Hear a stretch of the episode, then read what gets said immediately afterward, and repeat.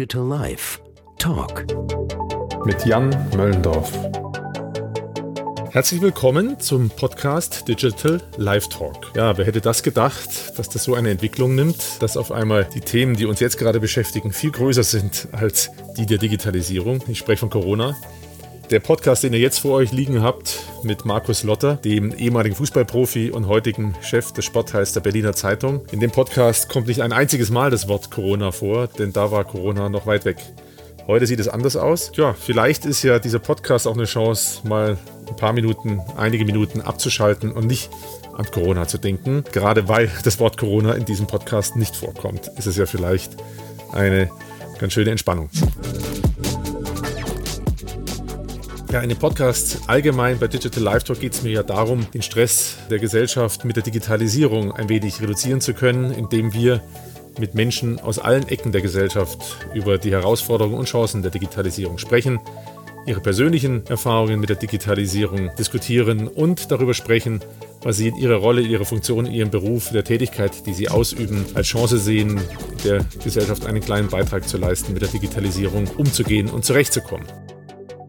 So habe ich ja in den zurückliegenden Podcasts schon mit einem Pfarrer gesprochen, einem Künstler, einem Weinhändler, einem Arzt und jetzt eben einen Journalisten, wie gesagt, einen sehr spezifischen Journalisten, einen Sportjournalisten, aber mit Markus, äh, Markus Lotter habe ich eine ganz tolle Reise unternommen von dem Beginn seiner Fußballerkarriere in einem kleinen bayerischen Dorf und dem Fortgang über sein Profitum und dem Ende in St. Pauli, aber auch dem Übergang zum Journalismus, den Herausforderungen zum Journalismus und den Herausforderungen auch durch die Digitalisierung, auch den Chancen durch die Digitalisierung. Und wir enden, wie ich finde, sehr, sehr schön, denn auf die Frage, ob er seinem Sohn den Beruf des Sportjournalisten empfehlen würde, sagt er am Ende ja weil er große Potenziale sieht in der Digitalisierung und dem Sportjournalismus und er sieht uns da eigentlich sogar noch erst am Anfang. Insofern lasst euch begeistern von dem Gespräch. Für mich persönlich war das so, dass es der erste Podcast war, den ich genauso gelebt habe, wie ich mir diese Gespräche vorstelle. War nicht so angespannt, bin immer noch ein bisschen amateurhaft. Äh, leider werde ich auch deswegen oder habe ich auch deswegen viele meiner weltberühmten Möllendorfschen Halbsätze verwendet. Der Tontechniker hat versucht, das zu begradigen, aber das ist nicht immer gelungen. Lasst euch trotzdem inspirieren, schickt mir euer Feedback, eure Kommentare an podcast.defacto.de. Ja, und dann bis bald. Ciao, ciao. Jetzt habe ich ja schon nicht warm geboxt sozusagen, vielleicht jetzt nochmal ähm, aufgesprochen, das herzlich willkommen zum äh, Podcast Digital Live Talk. War übrigens auch eine Reise, wie kommt man auf den Namen? Aber äh, die Idee ist ja, mit Menschen aus allen Ecken des Lebens zu sprechen, wie ich es immer sage. Und da gehören für mich Journalisten dazu. Und ich freue mich riesig, dass der, mein heutiger Gast, der Markus Lotter, das Vertrauen in mich hat und den Spaß hat, mal mit mir das mitzumachen, mal eine Stunde, anderthalb äh, mal drauf loszuquatschen über das Thema, wie können wir helfen, den Stress in der Gesellschaft, der durch die Digitalisierung entsteht, zu reduzieren. Wie erlebt er es und wie können wir vielleicht damit anpacken? Haben wir überhaupt eine Chance anzupacken? Ja, der Markus, den habe ich kennengelernt über einen gemeinsamen Freund. Äh, die beiden verbindet, dass sie beide sehr gut Fußball spielen konnten, viel, viel besser als ich je spielen konnte. Markus, wenn du vielleicht mal kurz erzählen kannst, wirklich nur kurz und die Highlights, die du selber setzen möchtest, wie die Reise war, dass du jetzt heute hier sitzt, also den Weg vom, aus Amberg oder aus dem kleinen Dörfchen, mit den Highlights, die du selber setzen wirst, also äh, mit den Details. Ja, manchmal klingt es ein bisschen kokett, aber ich bin wirklich ein äh, Wald- und Wiesenkind äh, aus einem ganz, ganz kleinen Dörfchen in der Oberpfalz. Und mir hat mein damaliges Talent Fußball einfach geholfen, da irgendwie ja, neue Welten zu entdecken, wobei die Welt, aus der ich komme, einfach wunderbar ist, aber irgendeinen Drang gab es, um das alles zu verlassen und Neues ja, zu sehen und ins Staunen zu kommen. Und dann ging das eigentlich natürlich mit den üblichen Brüchen, die so eine Karriere auch gerne mal hat, einfach äh, ja, dahin, dass ich über Jan Regensburg oder über den FC Amberg, Jan Regensburg, dann ähm, bei der Spielvereinigung Fürth gelandet bin und mit der Spielvereinigung Fürth gab es dann einfach die Entwicklung hin zum professionellen Fußball, was mich natürlich immer irgendwie als von Kindern irgendwie getrieben hat, dass ich einmal irgendwo äh, ja, den Namen auf meinem Trikot habe und irgendwo im größeren Stadion spielen darf und das alles bekomme, was ich mir als kleines Kind auf dem Bolzplatz in Wolfsbach, das heißt, das, so heißt mein Dorf, irgendwie erträumt hatte. Und dann ging es irgendwann mal zum FC St. Pauli und da wurde es dann relativ düster, muss man sagen, weil aus diesem Kindheitstraum eher ein Albtraum wurde. sehr viel Negatives kennengelernt, ähm, wofür ich natürlich auch selbst verantwortlich bin. Zum Teil zumindest. Meine Eltern sind da ganz anderer Meinung. Das sind immer die anderen, wenn meine Eltern das irgendwie beleuchtet haben. Aber dann gab es irgendwann mal wirklich die ganz konsequente Entscheidung. Ich weiß nicht, das war in Duisburg im, im Wedau-Stadion. Äh, ganz düsterer Fußballabend, nass, kalt. Ich habe gefroren und ich wusste, das ist mein letztes Spiel und habe es dann auch wirklich beendet und habe eigentlich dann die Idee gehabt, dass ich mein Studium dann zu Ende bringe, ein Geografie-Germanistik-Studium und es sollte eigentlich Richtung Geografie gehen, weil mich Stadtplanung immer interessiert haben, weil mich große Städte immer interessiert haben. Und äh, das habe ich natürlich hier mit einem ganz bewussten Bruch von Hamburg nach Berlin verlegt, mein neues Leben, weil ich einfach nicht mehr als Fußballer wahrgenommen werden wollte. Ich wollte nicht gefragt werden, wie geht's und wie war das damals, sondern einfach der Schritt in eine neue Zeit, in ein neues Leben. Und da habe mich Berlin mit offenen Armen empfangen. Ich habe relativ unkomplizierten Studienplatz an der Humboldt-Uni bekommen. Konnte äh, hier damals noch zu ja, absolut freundlichen Mietpreisen eine schöne Wohnung nehmen, ohne dass mich das in der Zeit, dass ich, ich muss meinen Lebensstandard verändern, da ich nicht mehr so viel verdient habe wie im Fußball. Das war natürlich ein entscheidender Einschnitt. Aber jetzt auch nicht schlimm, weil ich das schon gewohnt bin, äh, da ich aus einfachen Verhältnissen komme, natürlich irgendwo mich zu reduzieren. Und dann kam irgendwann mal der Journalismus dazwischen und dann ging alles eigentlich relativ zäh am Anfang. Welt, Welt am Sonntag, weil ich mir eigentlich autodidaktisch das Schreiben beibringen musste. Ich konnte zwar schreiben, aber eben nicht journalistisch, nicht auf Zeile und nicht auf Thesen getrieben, wie es einfach sein muss, musste mir die ganzen Stilformen beibringen. Ähm, habe da keine allzu große Unterstützung bekommen, weil so ein, ähm, eine Redaktion ja auch ein kleines Haifischbecken ist. Da geht es eher gegeneinander als miteinander. Und ähm, ich habe auch damals dem Chefredakteur nicht das gegeben, was er wollte. Er wollte eigentlich über meine Person die großen Interviews mit den großen Fußballern aus der Bundesliga bekommen und das konnte ich und wollte ich ihm nicht geben. Und dann ging es erstmal zäh, wie ich gesagt habe, und dann ging es plötzlich ganz, ganz schnell. Ich bin nach München, habe dort am FC Bayern mich abgearbeitet als Reporter und das war dann wirklich der, ja, da hat, haben sich dann einfach viele Türen geöffnet, auch die Tür hin dann zur Berliner Zeitung und seit 2008 bin ich bei der Berliner Zeitung, dort als Sportchef und seit 2017 auch für den Berliner Kurier verantwortlich. Ist natürlich ein kompliziertes Feld, weil die eine Zeitung extremer Boulevard ist, der Kurier und die Berliner Zeitung eine Abonnementzeitung ist, die einen ganz anderen Ton hat und ja, nicht reißerisch ist, aber früher, sage ich mal, einen ganz, ganz hohen Anspruch hatte. Jetzt ist dieser Anspruch, ich sage mal, ein bisschen aufgeweicht worden in den vergangenen Jahren. Also das ist ja, da sind überall Steilvorlagen drin. blödes, blöde, äh, blödes Bild, weil das passt ja, passt ja voll, oder nicht blöd, sondern das passt ja voll zu dem Thema. Ich würde jetzt einfach nochmal drei Sätze zurückspringen oder fünf, den Punkt mit dem, äh, das nehmen wir aber nochmal auf. Du hast jetzt, äh, ich gehe nochmal kurz in dein Fußballleben, weil es interessiert mich jetzt einfach. Das ist jetzt ja ein recht trauriger Moment, der auch dazugehört im Leben. Ne? Regnet kalt, Wedau-Stadion und so weiter. Ähm, was ist der Moment, wo du bis heute noch äh, den Schauer über den Rücken läuft, wie schön es einfach war, dieser Moment? Bei meisten von uns, wie wir sagen, es war bestimmt ein Tor, das Tor, das entscheidende Tor? Oder gab es auch ein anderes Highlight in deiner Karriere, wo du sagst, Mai, war das, und das erinnere ich mich heute noch gerne? Gibt es mehrere Dinge. Ich glaube, in der Jugend, wo ich das erste Mal gespürt habe, dass man irgendwie durch sein Talent irgendwo im, im Mittelpunkt stehen kann, ist einfach so eine Meisterschaft mit einer C-Jugend auf dem Dorf. Okay. Also wirklich ganz schlicht. Ja weil der Verein einfach ein Fest für uns gemacht hat und das ganze Dorf versammelt war, weil wir die Ersten waren, die überhaupt in diesem Verein irgendwas gewonnen haben. Und da waren wirklich ein, ein die Menschen waren einfach glücklich und, und ganz gelöst und, und ich war da mittendrin, weil ich am meisten Tore geschossen hatte in der Saison, weil ich der Kapitän war. Insofern war das schon mal irgendwie so ein außerordentlicher Moment, der wirklich geblieben ist. Und dann einfach schrittweise Natürlich das erste Derby Fürth gegen Nürnberg, wo wir wieder auf Augenhöhe waren. Okay. Also es war im Pokal damals ausverkauftes Frankenstadion. Einfach unvergessen. Also da hat es geflirrt, ein Sommertag, also und klar, gibt auch gute Spiele für den FC St. Pauli, wo man irgendwie, wir sind mit dem FC St. Pauli von der zweiten Liga in die Bundesliga aufgestiegen, auch da natürlich 30.000 Leute auf dem Millern-Tor einfach, die uns da empfangen haben nach dem Spiel in Nürnberg, dem 2-1. Also klar, also wie man sich seit jetzt, wie man jetzt so Bilder kennt, wo man irgendwie ja, ja. mit der große Verein am Flughafen landet und alle warten. Da läuft es mir jetzt, wenn du das einfach beschreibst, habe ich das Bild schon im Kopf und da läuft mir heiß und kalten Rücken runter, weil ich ja, ich war wenig, aber ich war auch im St. Pauli schon am Millantor und äh, weiß man, was da los ist. Ne? Und darum kann ich mir das vorstellen.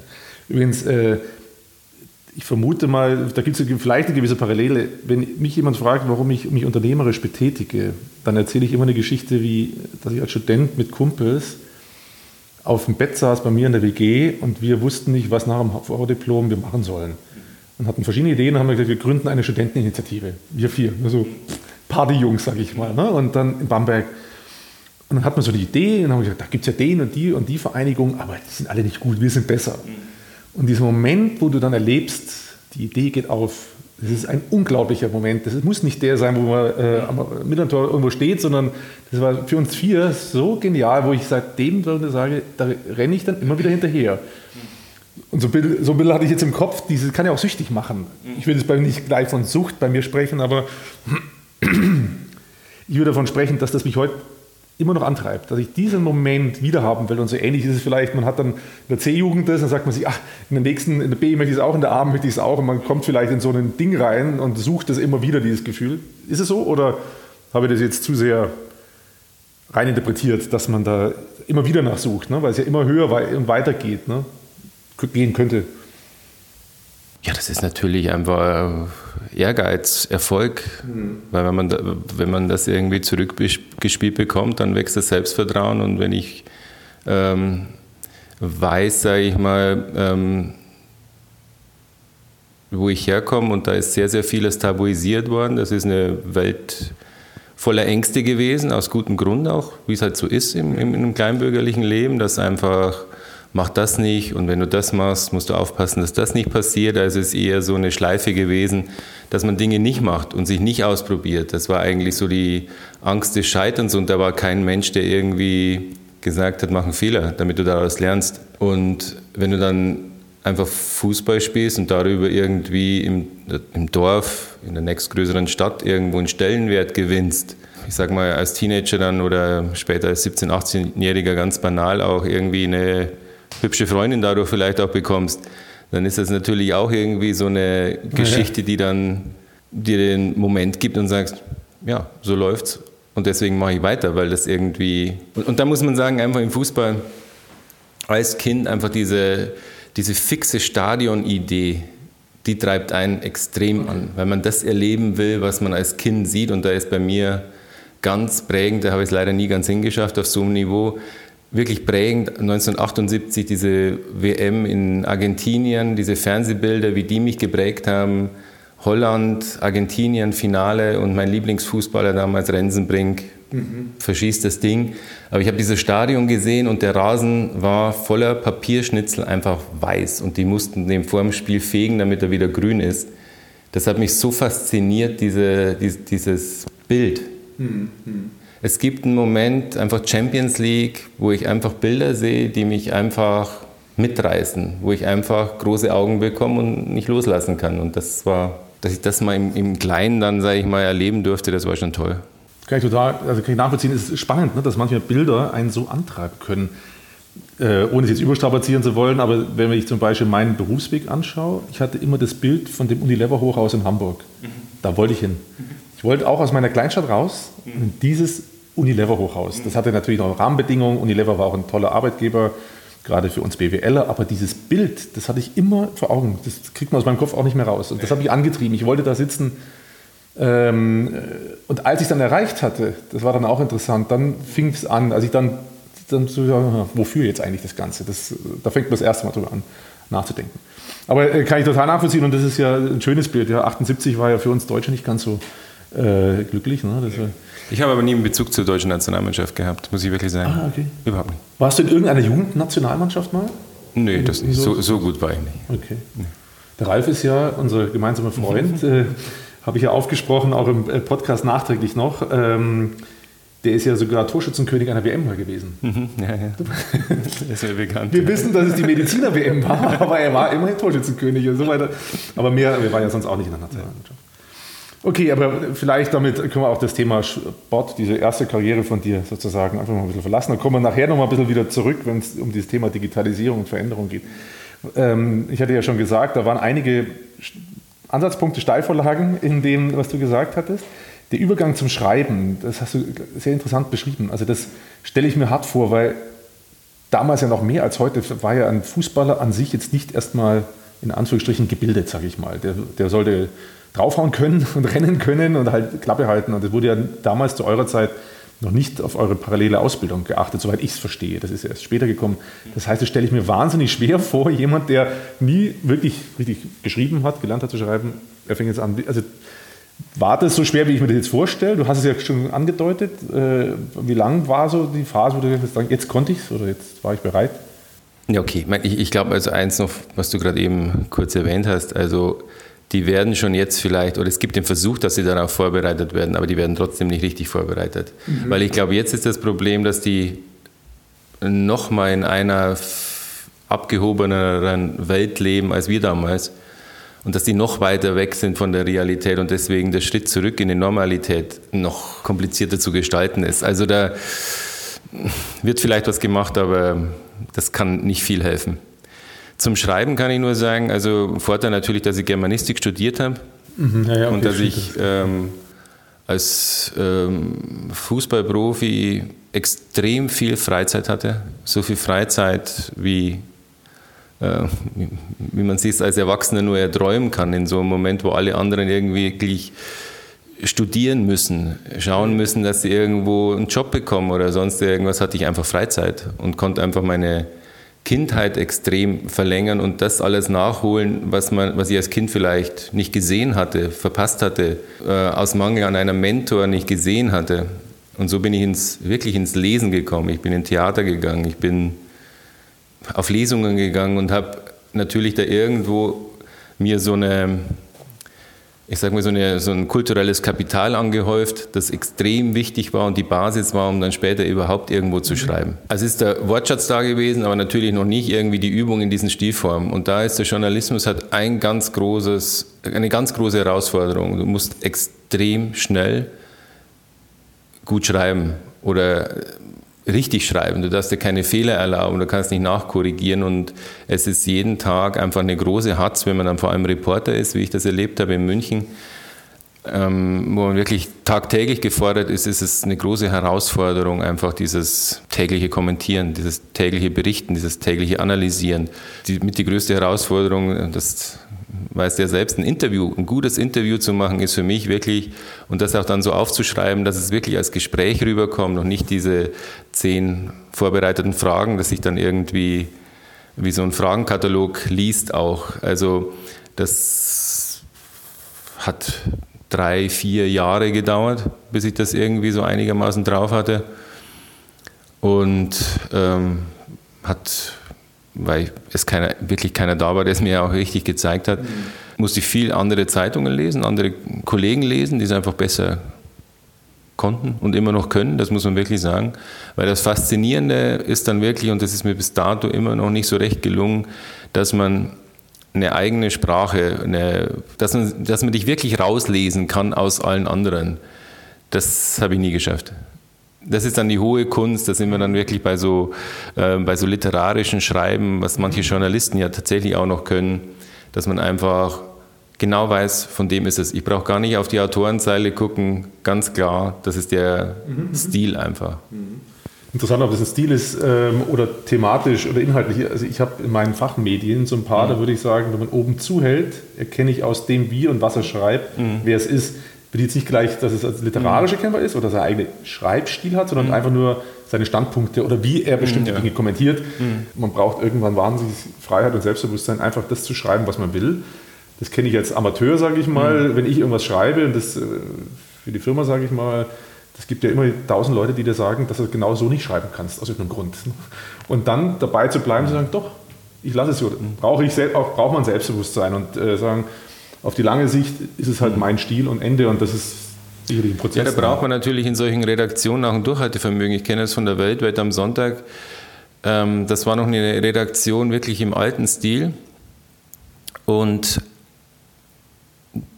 die Vorgesetzten, die mussten sich quasi einmischen in deinen Text, damit sie einfach ihre Hierarchiestufe dadurch irgendwo natürlich noch mehr bestätigt sehen. Ja, ja. Und ganz bewusst haben sie sich eingemischt, auch wenn es gut war, haben sie ganz bewusst einfach umgeschrieben. Ja. Diese, diese Leute gibt es ja in allen Berufen und allen, das ist ja nicht nur, aber da halt besonders schwierig, stelle ich mir das halt vor, weil du halt, es ja ein sehr künstlerisches Prozess ist, ohne es zu überhöhen zu wollen, aber man gibt ja sehr viel von sich selbst, schreibt, dann kommt einer und sagt, das war jetzt Quatsch. Wenn du bei uns was hast, wo es um eine Analyse von Daten geht, ist es ein bisschen was anderes. Dann sagt man, okay, dann mache ich es halt anders. Leider versteht es nicht jeder so. Ich sage immer wieder, meine, ich meine, ich muss natürlich darauf achten, wenn ich an Texte rangehe, dass da orthografisch einigermaßen alles okay ist. Aber ich verstehe es schon als kreativen Prozess, das Schreiben. Deswegen lasse ich da meinen Mitarbeitern schon viel Raum, ähm, den sie aber selten richtig nutzen. Und da bin ich manchmal wirklich auch entsetzt, wie sie einfach immer wieder phrasieren und abschreiben. Einfach nicht weiterkommen als, der, als das, was man da und dort immer wieder hört. Also und einfach diese, wo man wirklich auch merkt, dass sich einer keine Gedanken gemacht hat. Noch nicht mal über das richtige Wort, noch nicht mal über die richtige These oder dass es nicht seins ist, sondern einfach irgendwie eine Kopie von irgendwas. Also ich weiß genau, was du meinst. Also ich als Konsument von euren Produkten und anderen Produkten, man spürt es genauer. Also finde ich jetzt, man spürt es. Da war jemand, sagen wir es, nennen wir es mal gut gesagt, er war unter Druck und hat halt abgeschrieben, hat ein Statement übernommen, das man woanders kennt und da ist keine Reflexion dieses Statements. Und wenn sobald es nah an mein Fachthemen geht, kann ich das sehr schnell erkennen, dass ich sage, da brauche ich den Artikel gar nicht weiterzulesen, weil da kommt nichts Neues für mich raus. Das hat vielleicht auch mit dem zu tun, äh, um so ein bisschen näher jetzt an die Digitalisierung ranzukommen. Da hatten wir uns ja auch schon mal intensiv darüber unterhalten, was die Digitalisierung für die Medien bedeutet und dann auch für euren Beruf. Der Druck, schnell so Qualität zu liefern, ist ja nicht wirklich weniger geworden, seitdem du dabei bist. Also du hast ja das richtig miterlebt. Also wenn du seit 2008, bist du bei der Berliner Zeitung, ne? Mhm. Also das heißt, davor ja auch schon schreibend. Und 2008 ungefähr ging es dann richtig los mit den Smartphones. Vielleicht kannst du es nochmal mit deinem beschreiben, vielleicht auch spezifisch mit dem Thema Fußball und Sport, ne, wie das nochmal das verändert hat, diese Geschwindigkeit durch die Digitalisierung oder dieser Druck, ähm, die, die, richtige Qualität abzuliefern. Ja, okay, da kann ich gerade da ansetzen, wo ich eben natürlich irgendwie kein nettes Urteil, sage ich mal, über den einen oder anderen Mitarbeiter oder Kollegen auch gefällt habe. Und da kann ich mir selbst nicht ausnehmen. Ich bin ja auch mal irgendwie da nicht. Äh, viel gewandter als, als andere. Aber es sind alle Nachrichten getrieben. Es geht um einzig und allein nur noch um Tempo. Darunter leidet natürlich mitunter die Qualität. Für mich im Nachhinein vollkommen unverständlich, dass sich alle darauf eingelassen haben, dass alle mitgemacht haben, dass sich keiner irgendwo getraut hat zu sagen, da mache ich nicht mit. Ein paar natürlich schon. Und ist in jedweder Hinsicht große Krux des Journalismus. Weil durch dieses, durch dieses Getriebene, durch dieses Nachrichtengetriebene, durch dieses Hinterherschreiben, Hinterhergehechle, dieses Hinterherkommentieren, obwohl den Leuten teilweise komplett irgendwo der Hintergrund fehlt, um keinen unlauteren Kommentar zu schreiben. Das hat auch ähm, ein Teil, es ist auch für mich auch eine Ursache von der kleinen Krise, die wir haben im Journalismus, dass wir einfach unglaubwürdig geworden sind. Es gibt ein paar Gegenbeispiele, Zeitungen, die sich nicht darauf eingelassen haben, die auf Recherche setzen, auf Qualitätsjournalismus, da müssen wir nicht weit gucken, das ist die SZ. Das ist als Wochenmagazin die Zeit, die sind erfolgreich, mhm. dem wie sie es machen, weil sie sich haben nicht treiben lassen. Die haben natürlich die Nachrichten nicht außer Acht gelassen, aber sie sind anders damit umgegangen.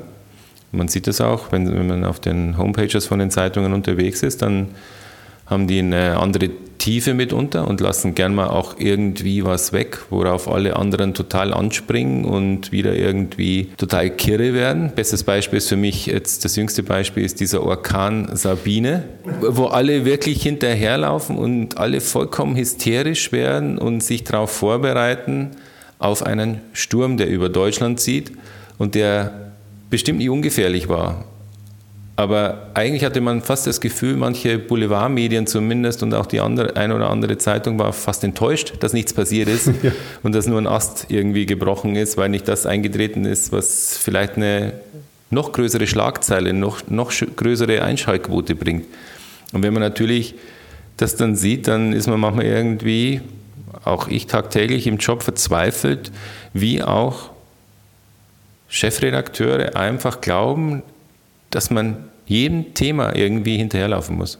Also ich komme Vor allem natürlich auch durch diese, durch diese Digitalisierung, weil man ja nicht mehr diese vier, fünf Stunden Zeit hat, um eine Zeitung zu machen und sich vielleicht drei, vier mehr Gedanken zu machen, sondern parallel läuft ja einfach diese digitale Schiene, die ja bedient werden muss. Und natürlich sind diese ganzen Aufregerthemen die Klickthemen, die Themen, die vermeintlich die Reichweite bringen, auf die ja alle setzen, an die alles gekoppelt ist, vom Anzeigenkunden bis. Bis am Ende der, der Scheck, mit dem ich am Monatsende bezahlt werde, der ja, ja, davon klar. abhängt. Also ähm, ich kann mir das äh, wirklich Bilder vorstellen. Ich hätte genau das Beispiel mal aufgebracht mhm. mit Sabine, dem Organ, weil mir das ganz ähnlich geht als Konsument jetzt. Mhm. Ich das wahrnehme, wie wahnsinnig schwer das ist, sich irgendwie objektiv neutraler zu informieren, weil ich, ich persönlich spüre das. Das ist doch jetzt hier Wahnsinn, lauter abgeschrieben oder Gefühl. Ich versetze mich jetzt mal in die Rolle von so einem, mhm. ich nenne ihn jetzt mal armen Chefredakteur, der in einem Unternehmen arbeitet, in einem Verlag arbeitet, die an der Wasserkante irgendwie mhm. leben. Und der hockt da mit seinem iPhone und es ballern diese Kurzmeldungen rein. Mhm. Wetterdienst warnt hier und da brauchst du nicht 10 oder 20, sondern du kriegst zwei, drei und merkst, wo sind meine kurzen, wo ist meine schnelle Mitteilung? Ja? Mhm. Und schon rennt er los und geht zu seinem Team und sagt, hey Leute, wir müssen was machen, die anderen auch, wir machen auch schon alle. Also da ein Selbstbewusstsein brauchst und Backup durch jemand hinten dran, das ist, glaube ja. ich, immens, ja. dass du da einfach cool bleiben kannst. Mhm. Nicht jeder hat die Persönlichkeit, trotzdem Turbulenzen das auszuhalten. Denn am Ende denkt er an seinen Check, so hatte ich ja gerade angefangen, am ja. Monatsende. Der denkt an seine Kinder, an seinen Urlaub und seine Frau, der was und so weiter und so fort. Und das ist auch menschlich. Wenn wir jetzt nochmal zur Digitalisierung und Fußball und Sport kommen, um mal wieder ein bisschen drei Stufen nochmal runterzukommen, einfach nur mal das mal anzusprechen, da ist es ja wahrscheinlich, ist die Geschwindigkeit ja mindestens so groß wie vielen anderen Dingen, weil so ein Sport jeden Tag irgendwie kleine, größere Ereignisse hat, über die man sich auslassen kann. Das ist in der Politik inzwischen ja ähnlich, aber eigentlich kann man sagen, Präsidiumssitzung ist am Montag, dann haben wir wenigstens bis nächsten Montag wieder ein bisschen Ruhe. Ja. Ist es so, dass äh, diese, und das um die Frage zu stellen, dass dieser Sportjournalismus besonders beschleunigt wurde durch die Digitalisierung und durch die, dadurch, dass zum Beispiel Spieler auch eigene Medien geworden sind, zum Beispiel? Ja, nicht nur die Spieler, auch die Vereine sind ja eigene Nachrichtenmaschinen geworden. Also das ist ja so, ähm, ich habe es mal im anderen Interview gesagt, dass uns Hertha BSC eigentlich gar nicht mehr braucht, eigentlich nur noch für den Hauptsponsor, damit der sein Foto irgendwie oder das, das Trikotfoto in der Zeitung hat und, mhm. und, und, das irgendwo sieht, dass er Trikotsponsor ist. Und ansonsten brauchen die uns nicht mehr. Früher war es eher andersrum. Das hat mir auch irgendwie hm, Markus Hörbig, ein langjähriger Mediendirektor beim FC Bayern, bestätigt. Der wusste genau, dass äh, die Bayern die Zeitungen brauchen, um groß zu werden. Und jetzt brauchen sie uns nicht mehr. Das macht es natürlich kompliziert weil schon alles da ist. Man hat eigentlich nichts mehr exklusiv und wenn Leute von Nachrichten sprechen, dann sind es keine richtigen Nachrichten, weil es meistens nur irgendwelche Zitate sind, die aus irgendwelchen, ja, vielleicht tatsächlich noch eins zu eins Interviews oder Medienrunden irgendwie rauskommen, aber das sind keine harten Nachrichten aus meiner Sicht. Und insofern ähm, machen wir, haben, haben wir zwei, auch hier zwei Kanäle. Der eine Kanal ist natürlich das Digitale. Da sind wir getrieben und wir müssen natürlich das abgreifen, was irgendwo thematisch tagtäglich, tagtäglich anfällt. Und das andere ist, wir machen immer noch eine, eine Printzeitung, die eigentlich ja, seit Jahren unverändert gemacht wird und eigentlich, glaube ich, nicht mehr richtig gemacht wird. Und da kann, muss man wirklich auch bei sich selbst an, an beginnen, weil wenn ich irgendwo am Montag Nachbericht vom Spiel, das am Samstag stattgefunden hat, bringe, langweilig den Leser. Also ich muss mir irgendwie eigentlich in dem Dreh was anderes einfallen lassen. Unsere Zeitung hat keine Sonntagszeitung, aber da ist natürlich, und das ist ein Invest, das wollte unser Vorbesitzer nicht, muss man natürlich ein ordentliches E-Paper machen zumindest oder einfach eine digitale Berichterstattung, die diesen Samstagnachmittag in, im Fußballstadion, und es sind halt einfach 70, 80 Prozent, mhm.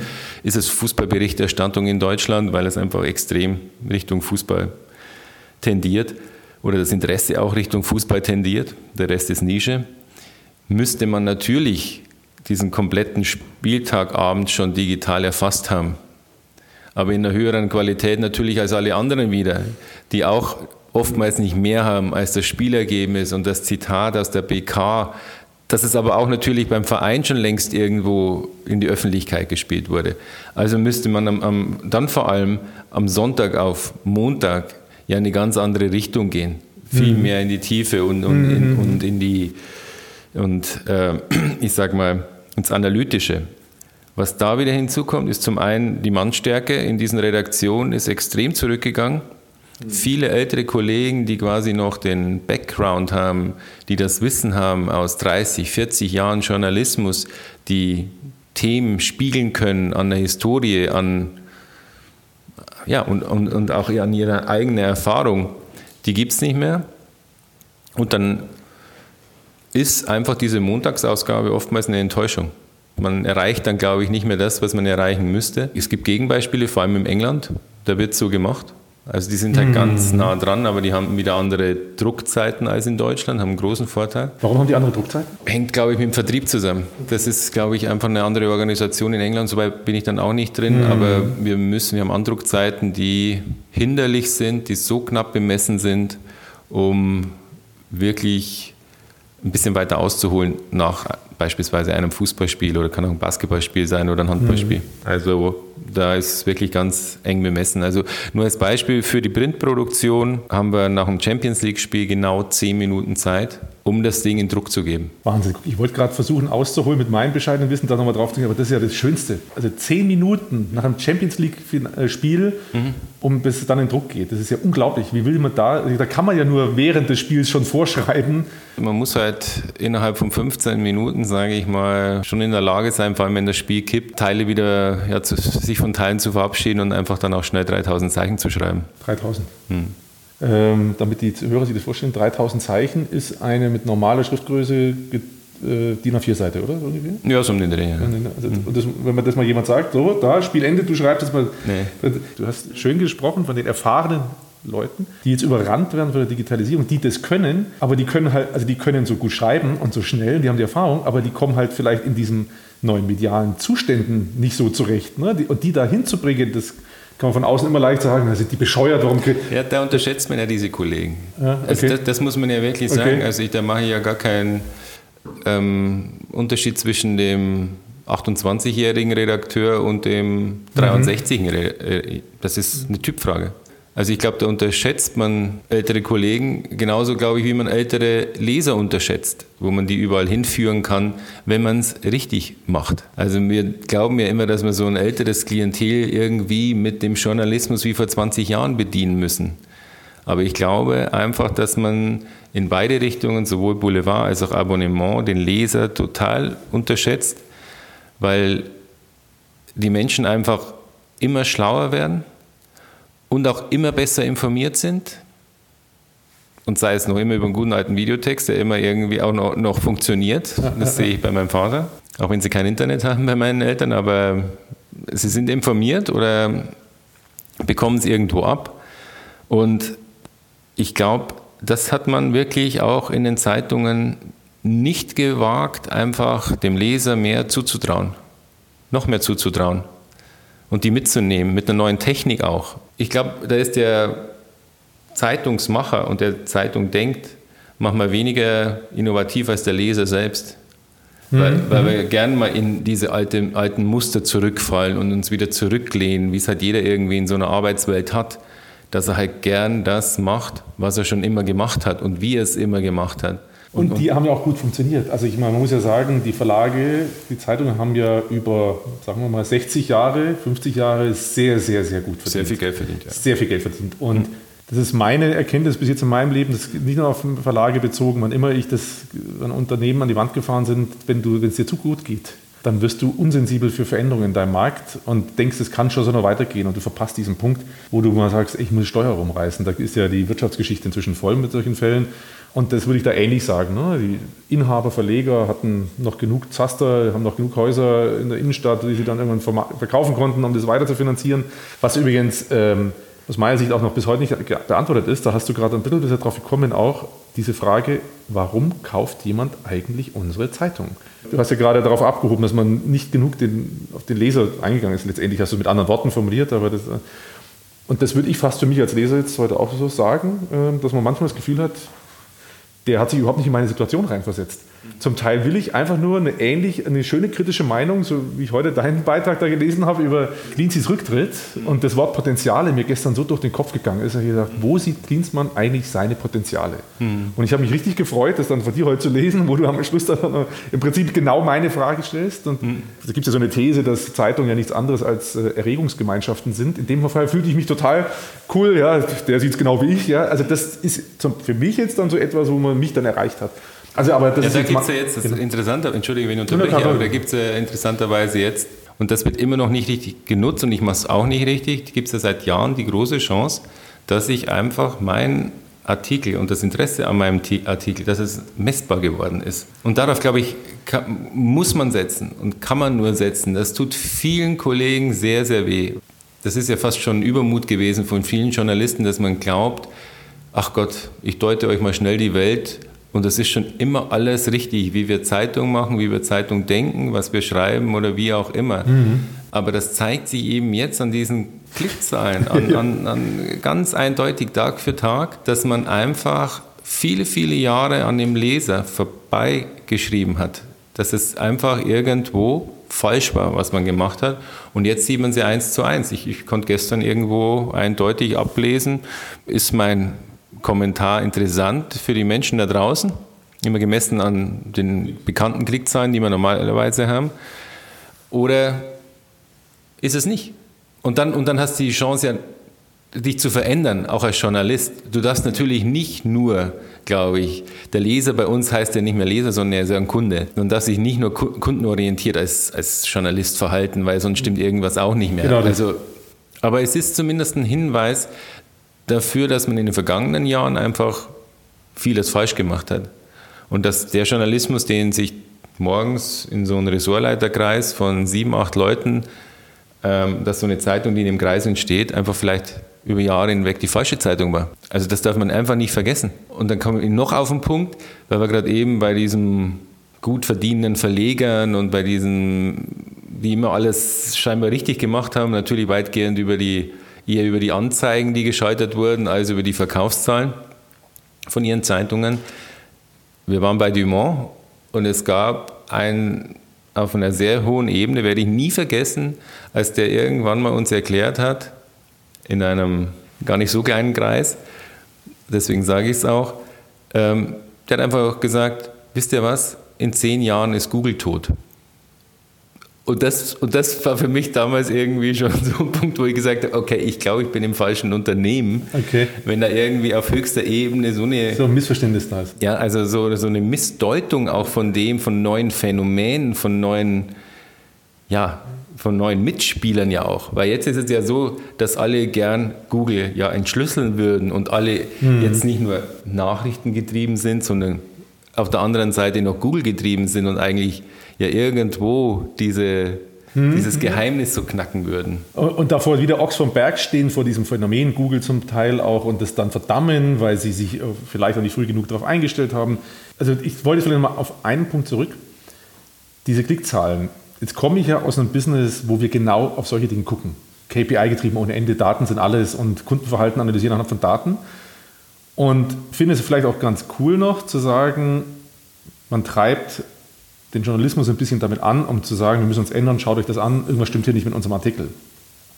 Jetzt hatte ich vorhin ja schon mal gesagt, ich bin auch Konsument der amerikanischen Medien, weil ich versuche zu verstehen, was da drüben abgeht und nehme halt wahr, dass das so klickgetrieben ist und so von dem Werbetreibenden angetrieben ist oder von der, dem Zwang, die Werbeausgaben, äh, Einnahmen zu maximieren, dass jede Reflexion aus meiner Sicht verloren geht, und zwar bei allen Medien. Das ist erstmal egal. Und seitdem ich das so mache, bin ich so dankbar für meine GEZ, die ich zahle.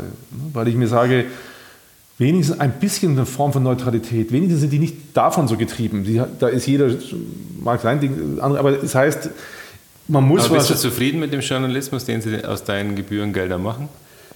In, also im Vergleich zu dem, was ich in den USA sehe, ja. Mhm. Also das will ich nicht in meinem Leben haben, was da abgeht. Mhm. Und beides, das will ich nicht und dann bin ich zufrieden. Da gibt es sicherlich, da können wir, wenn wir jetzt mal reinschauen, in den Bayerischen Rundfunk oder in Westdeutsch, was auch immer, mhm. finden wir garantiert Beispiele, wo ich sage, oh mein Gott, was ist das? Aber über alles und für die Gesellschaft mhm. gesehen ist so ein KPI, so ein klickgetriebenes Ding gut, um eine Veränderung im Kleinen vielleicht herbeizuführen. Irgendwann kommen wir dann zu der Hysterie die wir gerade schon mhm. angesprochen mhm. haben mit dem Orkan. Weil dann kriegst du die besten Klicks, indem du alte Bilder von Orkanen, von Kyrill und sowas reinhängst. Die Leute klicken nur noch, weil sie umgefallene Bäume sehen, erkennen erst ganz unten im Text. Für mich ist Focus Online sowas. Ich habe die noch auf meiner App, nur deswegen, um zu sehen, wie, wie schlimm es sein kann aus meiner Sicht. Weil der ja, die machen aber keinen Hehl draus. Also das genau. ist ja genau, offen kommuniziert. ja, ist, ja, gut, der, der, der, der, das, bei dir im Journalismus, äh, Journalistenkreisen ist das vielleicht kommuniziert, aber der User, der checkt es das nicht, dass das deren Geschäftsmodell ist, dass die einfach nur noch die Headline so optimieren, dass du irgendwo draufklickst ja, und mhm. dass das gar nicht mehr um den Inhalt geht. Das merkst du ja dann irgendwann, das war irgendeine franzige Headline, um dich da zum Klicken zu bringen. Also insofern wollte ich, würde ich sagen, äh, das kann nicht immer, das sollte nicht immer das Ziel vom sein, aber ich kann mal also ich, einfach das zu relativieren aus meiner Sicht. Also ich hätte da Ängste, dass wir uns als Gesellschaft da in, die falsche Richtung bewegen, ne? das, wenn, wir das, wenn wir uns von den KPIs so sehr treiben lassen. Das muss man, glaube ich, einerseits, aber muss man aufpassen, wie, wie immer im Journalismus, dass es nicht eine Abhängigkeit daraus entsteht. Mhm. Und dann muss man sich eher wieder an den Modellen, die ich eben erwähnt habe, einfach orientieren, an Zeitungen, die auf Qualitätsjournalismus mhm. gesetzt haben und damit Erfolg hatten. Es gibt ja so viele Zeitungen, ich sage mal, das ist ja Pausennamen, das sind diese Regionalzeitungen, die anders funktionieren, aber alle, die irgendwie versucht haben, eine überregionale Bedeutung zu haben, sind fast alle gescheitert aber weil sie alle kaputt gespart wurden. Also von Frankfurter Rundschau, von ähm, Die Welt, wenn man uns noch mit dazu zählen will, dann als überregionaler Versuch, wir sind es nicht mehr richtig, dann sind wir alle kaputt gespart worden. Und, und es gab keinen, der irgendwo gesagt hat, nee, ich mache da nicht mit, ich nehme das in Kauf, dass wir vielleicht irgendwo über Jahre einfach nicht in den, in den schwarzen Zahlen sind, aber mir ist Journalismus einfach wichtig. Das ist einfach an vielen Orten, Standorten einfach nicht passiert. Dabei gab es ja einen großen Fürsprecher. Der Herr Döpfner hat ja, von dem habe ich das das erste Mal gehört in der Öffentlichkeit, wir brauchen Qualitätsjournalismus. Also es gab ja mit ihm einen großen Fürsprecher, aber offenbar war er vielleicht für manche schon wieder Provokation. Ich hatte jetzt noch eine ganz andere Frage, die mir so durch den Kopf ging. Ähm, die Berliner Zeitung hat ja eine Historie, ist die Ostzeitung und hat auch einen bestimmten Duktus, sage ich mal. Das habe ich, ich habe heute einen anderen Kommentar gelesen, so einen politischen, da spürt man den Duktus, was für mich völlig legitim ist, weil Erregungsgemeinschaft, es gibt Menschen, die das gerne lesen. Gibt es den im Sportteil auch, so ein Duktus? So gut kenne ich jetzt euren Sportteil nicht. Also gibt es eine Färbung, wo kann ich euch jetzt sagen, nein, ne? Also, nee, wir machen nur Fußball oder sagst du, nee, bei uns gibt es auch einen Duktus, der, das Profil der Berliner Zeitung ich, ich sage mal, so gewisse Standpunkte sind immer gar nicht mehr so leicht zu, zu verteidigen. Das kommt immer aufs Personal drauf an und ich habe einfach auch durch gewisse Sparmodelle und durch gewisse Unannehmlichkeiten, die in den vergangenen Jahren einfach in diesem Haus entstanden sind für die Mitarbeiter, einfach sehr, sehr gute Mitarbeiter auch verloren, die das auch eisern mit verteidigt haben, dass wir zum Beispiel immer nie vom Star schreiben. Wir schreiben noch nicht mal Ex-Profi, sondern das muss der ehemalige Profi sein. Also das versuche ich noch immer irgendwie mit meinen Kollegen zu verteidigen. Dann gab es immer irgendwo eine ganz bewusste Distanz zu, zu, zu Themen, wenn es zu euphorisch wurde. Da haben wir uns nie mitreißen lassen und ähm, da gibt es einfach so eine Sprache, die, die wir dann, dann ablehnen, aber nicht ganz vermeiden können, weil wir auf Agenturen zurückgreifen müssen. Und diese Agenturen äh, haben einfach teilweise diese Sprache und das kriegt man gar nicht mehr alles ja, redigiert, um, um das irgendwie so zu bewahren.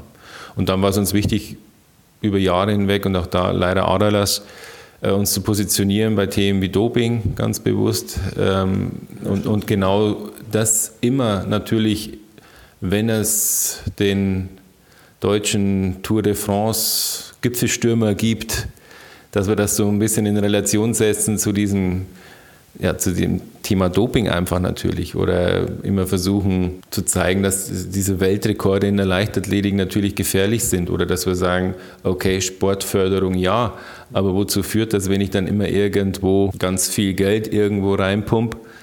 Da muss man sich nicht wundern, dass der ein oder andere natürlich dann irgendwo schummelt. Und das haben wir versucht, immer irgendwie ja, so eine gewisse Kultur zu bewahren, machen wir immer noch, soweit es irgendwie geht. Ich, ich achte auch immer noch darauf, dass man in den Interviews auch dementsprechende Fragen stellt. Also wenn ich mit einem spreche, dass es auch mal für den Interviewpartner unangenehm werden darf. Mhm. Und da haben wir schon die verrücktesten Sachen erlebt. Also das einfach, dann sind wir wieder bei den Vereinen, die uns nicht brauchen, dass sie einfach so tief rein autorisieren oder Teile des Interviews komplett rausstreichen, dass es da einfach diesen Kleinkrieg zwischen Verein und Journalisten gibt. Tragisch für uns User, für uns Kunden, unsere Leser, dass dieses Machtverhältnis sich so verschoben hat, ne, dass die das bei euch so machen können. Aber irgendwie für mich persönlich ist es gerade eine spannende Entdeckung, weil die Frage habe ich mir einfach so überlegt. Also erstmal denkt man ja, wenn ich an Samstag nachbetrachte, wo ist da eine politische Implikation irgendwo? Aber du hast tolle Beispiele genannt ne, mit den Begrifflichkeiten. Und während du gesprochen hast, ging mir noch zum Beispiel die FIFA durch den Kopf. Über die kann man ja so und so berichten. Ja? Euphorisch über die tollste, größte WM ever, die tollsten Sponsoren oder eben kritisch. Das ist jetzt ein leichtes Beispiel, aber da auf einmal ging mir auf, klar, da kann man auch einen Duktus reinbringen. Kritischer Journalismus ist, ist, ist anstrengend. Also das sieht man bei den Kollegen einfach, die unangenehme Fragen in den vergangenen Jahren gestellt haben, wenn es dann nach Zürich geht und ich habe das auch zweimal erlebt und da sitzt dann ein Platter, der lässt halt keine Fragen mehr zu und, und, und der ist natürlich eine große Spannung im Raum, wenn dann irgendwelche ja, wirklich gute Rechercheure einfach irgendwie ihm gegenüber sitzen, dann wird es natürlich unangenehm. Und, und dafür braucht es ein dickes Fell. Und, und auch da muss man sagen, auch da gibt es einfach zu wenige Zeitungen, die genau auf sowas setzen, die sagen, wir brauchen solche Leute, die Zeit für ihre Geschichte bekommen, die wir unterstützen und in dem Fall braucht es dann auch eine gute Rechtsabteilung, die da dagegen hält, dass es genau eigentlich zu dem führt, was man sich vom Journalismus dann auch wünscht, dass es einfach die ja, Entdeckung gibt, die, ja, mhm. oder, die, oder die Geschichte, die wahrscheinlich ein paar Seilschaften irgendwo zur Strecke bringt. Ja. Das macht es ja auch immer noch aus. Der Gabor Steingart sagt immer so schön, ähm, oder hat er mal irgendwo gesagt, wir müssen uns ja nicht wundern über die Krise der Medien, weil wir sind ja alle eine Mischpoke so ungefähr. Ich mache es jetzt in meinen Worten, das ist kein Zitat, aber wir sitzen alle, wir sind alle an der gleichen Schule. Wir durchlaufen äh, die gleiche Ausbildung, wir sind in, meistens in den ähnlichen Verlagen, dann sitzen wir in Berlin bei den, an den ähnlichen, in den gleichen Restaurants und wir kommen aus unserem Ding so schwer wieder raus und beschleunigen uns gegenseitig. Jetzt bist du ja Quereinsteiger. Nimmst du das auch so wahr, wie das äh, da beschrieben wurde? Und kommt, also nimmst du das als einen Konflikt dann auch irgendwie wahr zwischen dir und einer Vorstellung, wie Journalismus mal antrainiert wurde? Also ich sage ganz offen, ich war an manchen Punkten, wo ich genau deswegen auch schon keine Lust mehr hatte. Also, also weil es unglaublich anstrengend ist, dass man gewisse Dinge nicht tut oder dass man sich nicht treiben lässt, dass man sich morgens dann immer wieder gegen, ja, nicht Themenvorschläge, aber ich sag mal, gegen Themenzwang wehrt und sagt, ich mache das nicht oder ich laufe da nicht hinterher oder ich kann nicht hinterherlaufen. Das ist super anstrengend ist mir nicht immer gelungen. Deswegen ähm, habe ich zu, also wenn ich sage mal, wenn ich irgendwo, ich habe kein konkretes Ziel verfolgt, aber ich schieße schon oft genug auch vorbei mit dem Journalismus, den ich mir eigentlich wirklich wünsche. Wenn du jetzt auf der grünen Wiese was neu machen dürftest für Journalismus, ne? wir haben ja auch jetzt viel gesprochen darüber, Dinge sind ja so, wie sie sind, weil man in einer Transformation ist. Mhm. Hättest du ein Idealmodell, wie du dir so ein Verlagsunternehmen, Medienunternehmen vorstellen würdest? Du sagst, das müsste man, also wenn ich könnte, wie ich wollte, würde ich so und so machen? Das ist das, was man immer irgendwie in, in Arbeitsgruppen gefragt wird. Wie, ja. Wie, wie, ja, aber das ist ja. Ich, ich sah schon oft genug drin. Also da muss ich sagen, dann, dann sind es eher so Vorbilder wie, wie Guardian. Okay. Also da, da, muss ich gar nicht in die grüne Wiese, da kann, das kann ich mir auch in der Stadt vorstellen. Die machen einfach, wenn man auf eine Homepage guckt, bei denen einfach sensationellen Online-Journalismus mit tollen Ideen, mhm, aber dafür braucht es natürlich auch ein Team. Mhm, und da haben die einfach über Jahre hinweg, nicht bewusst und auch nicht gern, aber sehr, sehr viel miese gemacht und haben dieses Team und diese Transformation, glaube ich, ziemlich gut hinbekommen. Haben natürlich auch den ganz großen Kardinalfehler gemacht, wie alle anderen ja auch. Sie haben für ihre Produkte Online-Produkte kein Geld verlangt. Und das läuft den allen Zeitungen immer noch hinterher, dass sie damals nicht abgesprochen haben, dass sie quasi ihre Produkte umsonst verschenkt haben, während sie dann noch Print im Papier weiterhin Geld dafür verlangt haben. Und der Guardian hat es genauso gemacht, aber ich, ich kenne einfach ein paar Kollegen, die, die da arbeiten und wie die arbeiten und was die für einen Geist im Team haben, das ist schon so eine, so eine Idealvorstellung, da wäre man gern dabei. Wenn man dann allerdings wieder hört, was dann die einfach bekommen äh, oder was Chefreporter da verdienen oder sonst irgendwas, dann kann ich das gar nicht auf Deutschland übertragen, weil die einfach hoch angesehen sind und ähm, ich sage mal, die, die Spitzenkräfte einfach so viel Geld verdienen. Haben es verdient, aber es ist natürlich auch eine Wertschätzung, die man hier im, im Journalismus kaum mehr erfährt. Also erstmal kann man ja nochmal festhalten, du würdest jetzt nicht sagen, das Geschäftsmodell eines Verlags oder eines Medienunternehmens an sich ist tot. Es gibt Beispiele, dass es funktionieren kann. Ich hoffe, dass sich jetzt durch die neuen, Ver ich gehe davon aus, dass sich durch die neuen Verleger bei uns was gravierend verändern wird, weil die einfach, glaube ich, ein technisches Know-how mitbringen und eine unglaublich unternehmerische Dynamik, dass sich da auf jeden Fall was verändern wird. Ich bin einfach nur froh, dass sich was verändert, wo es dann hinführt, das will man alles nochmal sehen, weil das, was vorher äh, unsere Vorbesitzer gemacht haben, das war einfach Raubbau oder einfach die Ausbeutung von einer Kolonie. Oder ein anderes Bild, um da einzubringen, wir waren einfach, oder sind es bis jetzt auch immer noch, einfach, ich sage das immer gern, das ist wie so ein alter Fischkutter der jeden Tag da irgendwie rausfährt aufs Meer und das Netz wird immer löchriger und die Beute wird immer kleiner, wenn man die Fische dann irgendwie als Leser irgendwie zumindest betrachtet. Und es gibt aber grundsätzlich immer mehr Fisch drin, aber wir fangen nicht mehr, weil die Netze einfach nicht gut genug sind oder weil unsere Ausrüstung nicht gut ist oder weil wir keine, keine gute Idee davon haben, wie wir einen Fisch fangen. Und dann sind all die Jahre irgendwo die anderen an uns vorbeigeschossen, die bessere Technik haben und ziehen halt einfach diesen es, es, gibt mehr Fisch, weil es mehr Leser gibt und mehr Leute, die an Nachrichten interessiert sind, aber wir erwischen sie nicht.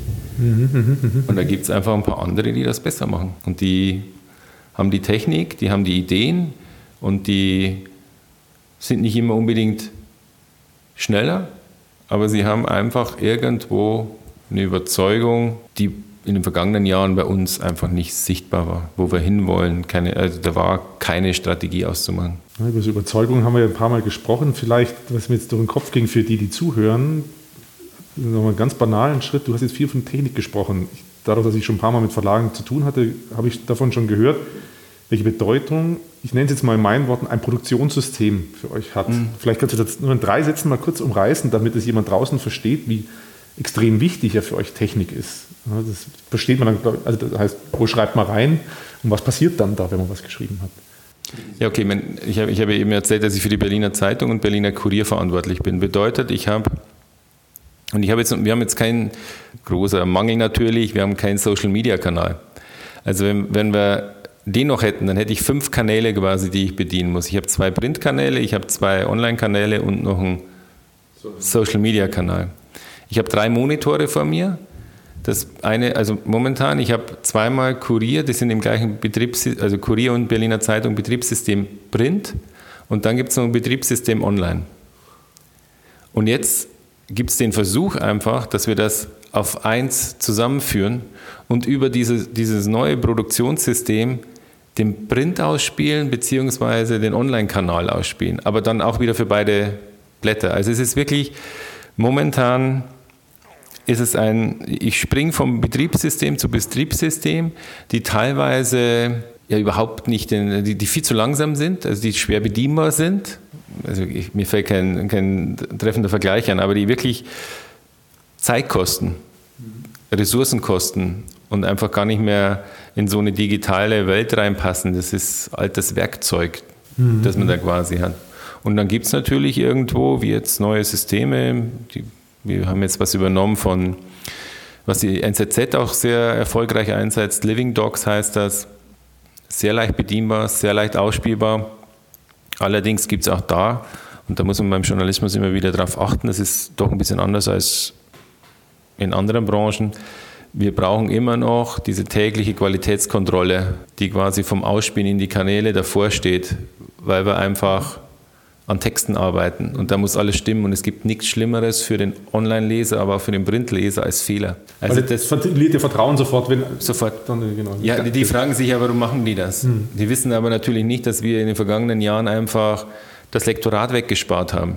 Oder dass es mal ganz, ganz schnell gehen musste. Oder dass das Auge irgendwann mal auch müde wird, wenn man vor drei Monitoren sitzt und irgendwie in zwei oder vier Betriebssystemen arbeitet. Und jetzt also, einfach nur für die Leute, das mal bildhaft zu machen. Jetzt stellt man sich vor, man stellt einen Rechtschreibfehler vor in einem Artikel, der in allen deinen vier Medien vorkommt. Kannst du ergeben. Ne? Mhm. Interview mit dem Uli Hoeneß, sage ich jetzt mal.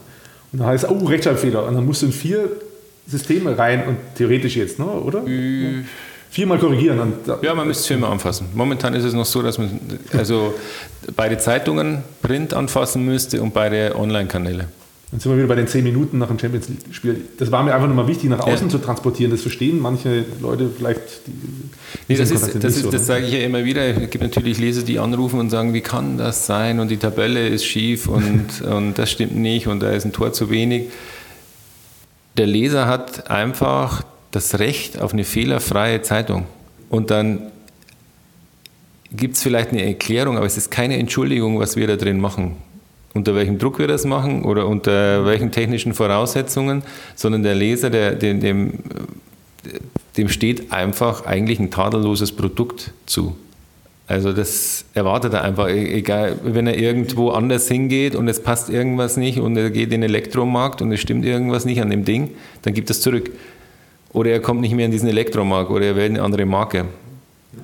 Und, und da ist einfach auch vieles in den vergangenen Jahren in, all, in alle Kanäle und vor allem ja auch in diesen Online-Kanälen, wenn man mal genauer hinguckt, durch dieses Nachrichtengetriebene, durch dieses Ich muss jetzt schnell, ist es natürlich extrem fehlerhaft. In der technischen Umsetzung wieder, bei Smartphones zum Beispiel, also wenn du noch nicht mal am Tablet arbeitest, sondern im Smartphone, geht einfach so viel schief, dass Seiten nicht aufgehen oder dass du auf Werbungen ständig landest. Oder ja, ja, ja. also da ist ja von der Leserführung ist ja das immer noch bei weitem nicht so, wie, wie man sich eigentlich denkt, dass ich irgendwie ein Smartphone habe, mit dem ich so unglaublich viel anstellen kann, aber ich kann darauf keine Zeitung lesen.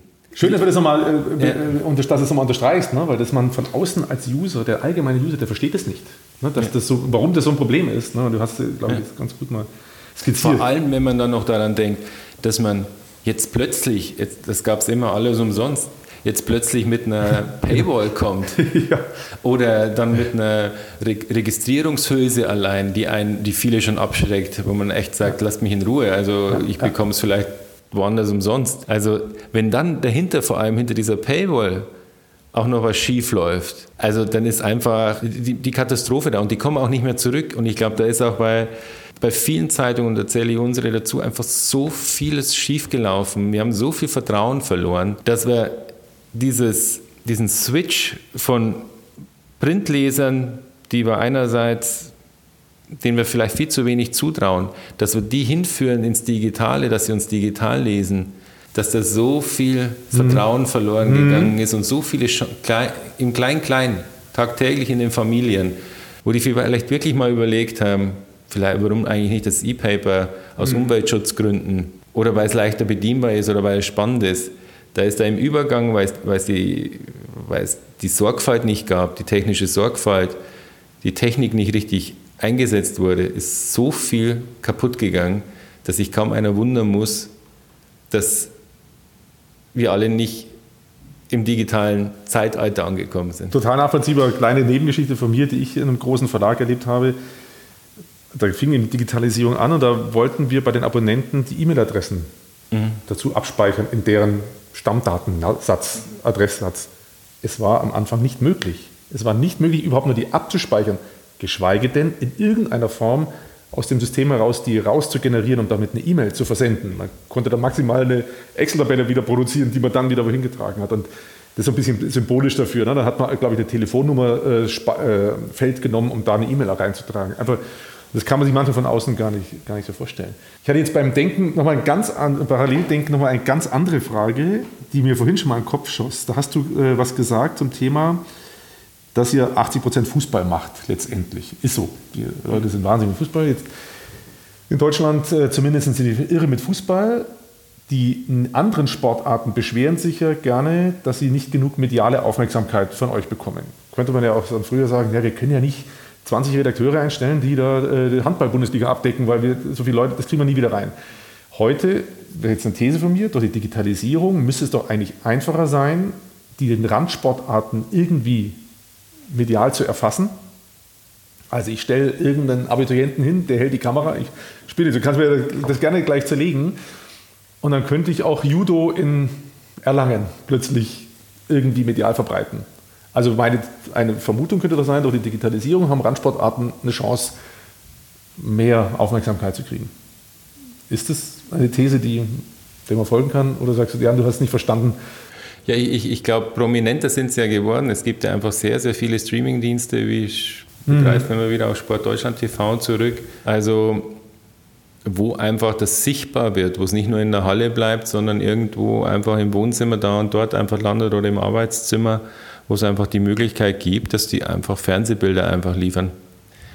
Aber das Bild allein reicht nicht. Also mhm. für ein Erfolgsmodell. Mhm. Mit das spannendste Beispiel ist für mich, wo es richtig einfach funktioniert übers Bild und auch vor allem über, übers, übers Digitale, ist einfach American Football. Für, für viele, glaube ich, vor fünf Jahren irgendwas Fremdes, was irgendwann mhm. mal im irgendwas, was Super Bowl heißt, ändert oder wo mhm. dann irgendwie mhm.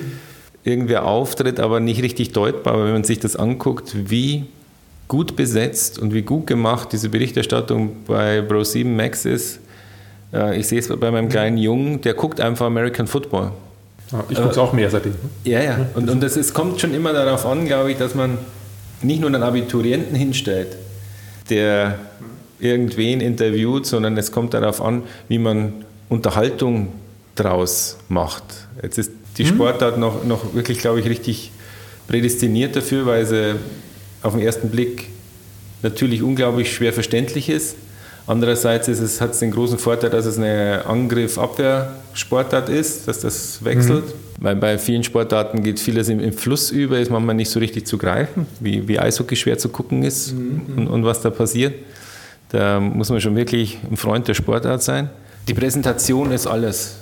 Mhm. Also das gilt auch für alle Medien. Wenn, wenn eine Seite, Printseite baue, kommt es immer auf das Foto an, das ich oben mache und, und, die, und die Zeile dazu. Mhm. Also, und dann natürlich ist entscheidend, was da, was da natürlich aufgeschrieben ist. Aber deswegen glaube ich, ist gutes Fernsehen so kompliziert, dass wirklich Wort, Bild und dann noch der Kommentar dann stimmt. Und dann mhm. kannst du Sportdaten, glaube ich, jederzeit aus der Nische rausbringen. Mhm.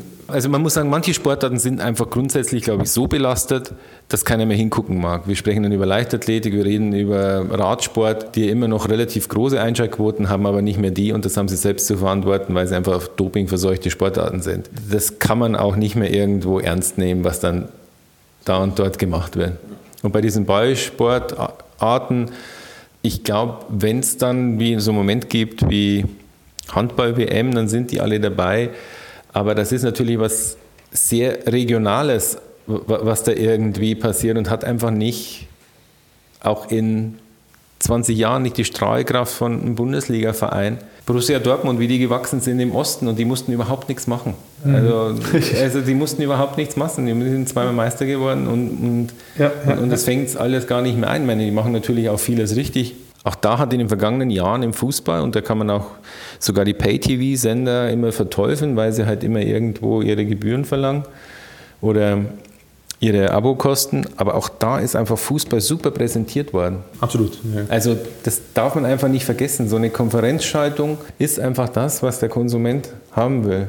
Und da funktioniert es nicht bei allen, aber einfach auch gute Kommentatoren, teilweise Gute, Qualitätsjournalismus. Gute, da ja. sind wir wieder bei, am Ende ja. kommt man auf diesen Begriff, da geht es ja. dann doch um Qualitätsjournalismus. Die Frage habe ich nicht bewusst dafür gestellt, aber mhm. das könnte man so zusammen, zusammenfassen und der ist dann doch wieder schwierig. Es gibt sicherlich noch ein paar Nebenargumente. Ist aufwendig. Bestes Beispiel ist, Eurosport groß eingestiegen in die Bundesliga-Berichterstattung. Äh, ich weiß aber, dass das Team, das dafür verantwortlich war, aus dreieinhalb Personalstellen bestand dreieinhalb Leute haben diesen kompletten Bundesliga, dieses komplette Bundesliga-Segment bei Eurosport abdecken sollen. Wie soll das gut gehen? Da kann man auch Matthias Sammer natürlich an der Spitze haben, der, der großartig ist als, als Fernsehmann, weil er einfach keine Hemmungen hat. Aber wie soll das gut gehen? Wie soll dahinter irgendwo Futter rankommen, dass du diese Lücken füllst, dass du interessante Hintergrundstories machst? Keine Chance. Ich bin wirklich gespannt, wo das hingeht. weil die nächsten sind noch besser, die kommen mit Netflix und Amazon, die sich das natürlich schon längst ausgeguckt haben und sich die TV-Rechte schnappen werden und was ganz anderes nochmal draus drehen werden. Was man ja gesehen hat, es gibt ja wunderbar bei Amazon Prime gibt es All or Nothing, mhm. eine Dokumentation über American Football auch. Die haben vor fünf Jahren begonnen, das machen jetzt alle nach. Mhm. Einfach Hintergrund, ganz nah an den Sport dran, aber ganz anders erzählt. Haben dann natürlich auch noch eine, eine Stimme dazu gekauft, die, ich weiß nicht, was die gekostet haben, aber das ist Don Ham, das ist der Hauptdarsteller von Mad Men. Mhm. Der spricht die ersten, ich glaube, die ersten drei Staffeln hat er, oder die ersten drei Folgen hat er gesprochen. Die Stimme ist schon Wahnsinn, du bleibst einfach dran. Aber da geht es natürlich um eine Investition. Und ich glaube, wenn Amazon oder Netflix sich noch Bundesliga-Rechte schnappen oder Champions League-Rechte, dann wird das nochmal nochmal in Schwung bekommen. Und nicht unbedingt zum Schlechten. Also ich persönlich, was ich bis jetzt erlebe bei Netflix, äh, klar, da kann man auch so und so Meinung haben, es gibt solche und solche Serien, aber ich glaube, die haben, noch mal, haben auf jeden Fall ein tolles Gespür für gute Inszenierung mhm. ähm, und hoffentlich auch für guten Journalismus. Jetzt bin ich Sky-Kunde und würde sagen, im Prinzip machen die schon einigermaßen gut. Also die inszenieren mhm. schon gut, da gehe ich mit und ich sitze immer mit Herzschlag davor und da schaue ich nicht öffentlich-rechtliche, wenn die in beiden Kanälen läuft, ist ja schon mal belegt. Ne? Mhm. Bei Sky, klar, die gehen natürlich auch ein bisschen auf Inszenierung, aber das ist schöne, das ist schöne Präsentation. Ja? Und beim anderen ist es halt nüchterner. Und dann, und dann gibt es einfach The Zone. Und wenn man das hinguckt und wenn man dann mit jüngeren, ich bin jetzt auch schon fast 50, wenn man aber mit 20, 22-Jährigen spricht oder mit äh, Leuten, die aus die, äh, Medien studieren oder von der Medienschule kommen, die sind total begeistert, wie The Zone das wiederum macht. Einfach mit noch jüngeren Kombinatoren, die einfach nochmal eine ganz andere Sprache sprechen. Und die Sprache ist da alles entscheidend. Also ob es beim Schreiben ist oder eben beim Reden. Wie erreiche ich quasi, wie spreche ich einen 20-Jährigen, 22-Jährigen an? Bestimmt nicht mit der Sprache, die ein 50-Jähriger in, in der Bürgerlichkeit verlorener Sportjournalist irgendwie liefert, sondern einfach mit einer jugendlichen Sprache. Absolut, und äh, einfach Sprache.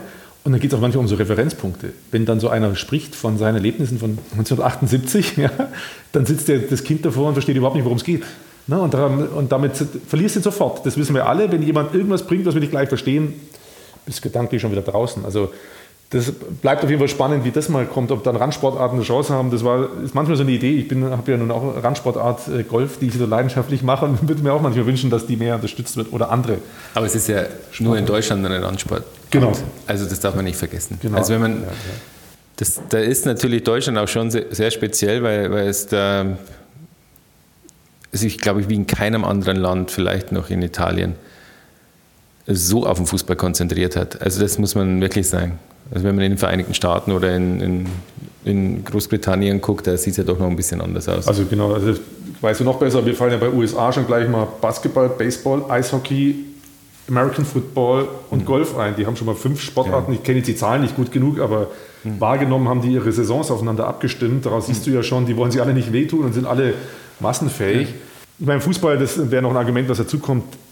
Ist halt einfach das Ding, der Sport ist einfach so einfach. Wir lernen das von klein auf, wir kriegen einen Ball und los geht's und du hast die Regeln drauf. Das, ich hatte mal so ein Erlebnis, da war ich in Südafrika, als da gerade irgendein wichtiges Cricket-Spiel war und ich war mit Indern in einem Team in Südafrika und die guckten alle wie die Irren dauernd Cricket im Fernsehen und ich habe mich aber lustig gemacht über die, äh, was für ein Schwachsinnssport das wäre und äh, wie langweilig und dass das ja nicht anspruchsvoll ist. Und dann haben die mich mal mit rausgenommen und haben wir Cricket gespielt zusammen Vormittag.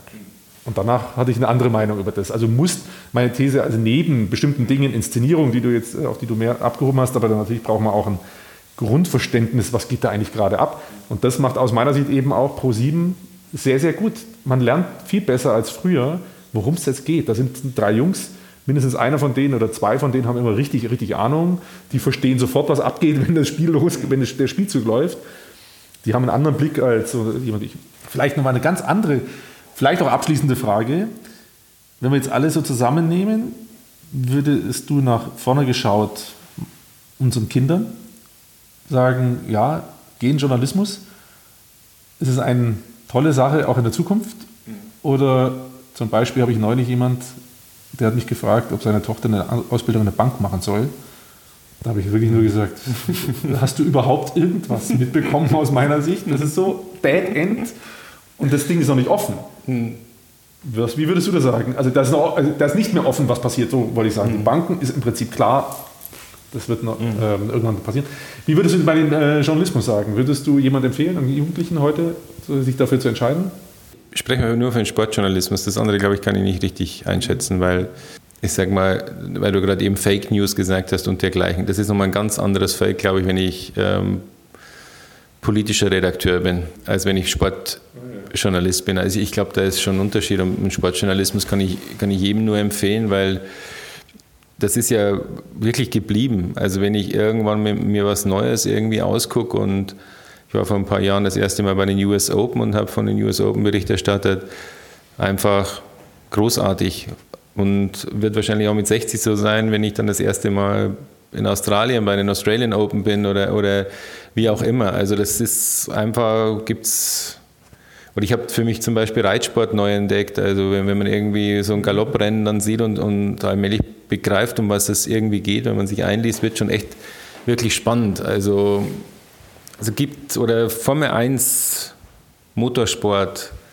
äh, strahlt einfach auf mich ein Faszinosum aus. Und wenn man dann als Reporter nah dran sein kann, wenn man dann vor allem versteht irgendwie oder die Chance bekommt, dass man halt nicht in so ein Hamsterrad da reingerät, sondern irgendwie, ich sag mal, hinter im, oder hinter einem einen hat, der sagt, nimm dir Zeit, guck dir das an, lern daraus, was du siehst und, und, und schreib das ganz anders auf, als es die anderen machen, dann, dann ist das einfach, glaube ich, ein wunderbarer Job. Also der, der bildet, man kommt ins Reisen im besten Fall noch, wenn man nicht einfach nur Online-Nachrichten abschreibt und also ist ja im Prinzip ist ja eine schöne Reise, genauso im Prinzip, wie ich es mir mit dem Podcast auch vorgestellt habe. Ne? Wir haben so ein bisschen über Digitalisierung, den Herausforderungen, Problemen, sowohl im Operativen gesprochen als auch Klickquoten und was das ausmacht. Aber letztendlich, zumindest für den Sportjournalismus, kann man sagen, es gibt auch eine Chance und macht, wird immer weiter. Äh, ja, vor allem steckt da, es steckt da eins drin. Also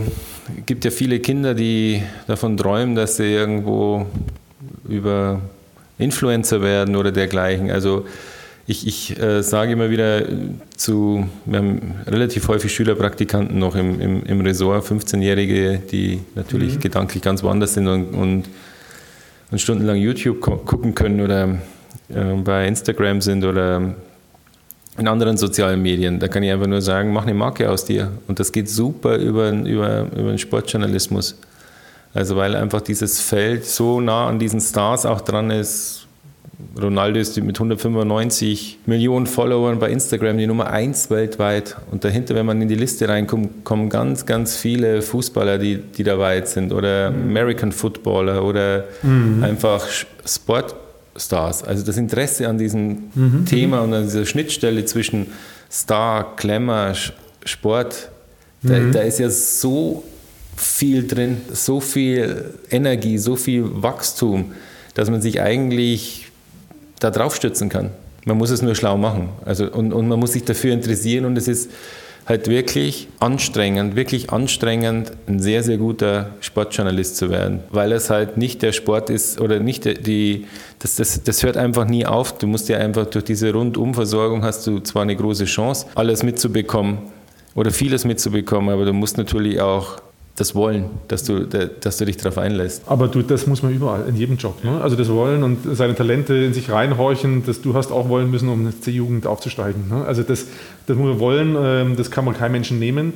Aber es ist irgendwie eine Zuversicht, äh, die da drin steckt. Ne? Das finde ich immer, mir ja auch so wichtig, nicht nur Dinge zu beleuchten oder im Leben darüber nachzudenken, dass alles so äh, wahnsinnig sich verändert und dramatisch wird. Es gibt auch Zuversicht und das irgendwie kommt damit rüber. Ich habe übrigens eine Frage irgendwie erstmal bewusst nicht gestellt, aber ich stelle sie jetzt trotzdem nochmal, weil du gerade selber davon angefangen hast. Das war ja mal von mir eine These schon lange, länger her. Da habe ich gesagt, eigentlich braucht es das Heute-Journal nicht. Der Kleber könnte eigentlich, der Herr Kleber könnte eigentlich eine Marke aus sich machen. Also wir schauen doch nicht Heute-Journal, sondern Kleber oder andere. Hast du über sowas für dich schon mal nachgedacht? Deswegen habe ich die Frage nicht gestellt, weil nicht, dass du nachher Ärger kriegst, aber wo du gesagt hast, eigentlich kann nee, ich das selber das machen. ist verpasst.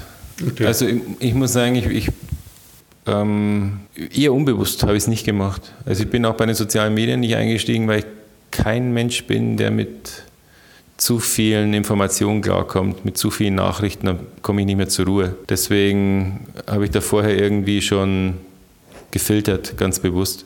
Und um mich zur Marke zu machen, oder wenn das überhaupt möglich wär, gewesen wäre, hätte ich natürlich mich auf die sozialen Medien einlassen müssen und die bespielen müssen. Und ich bin einfach einer, der,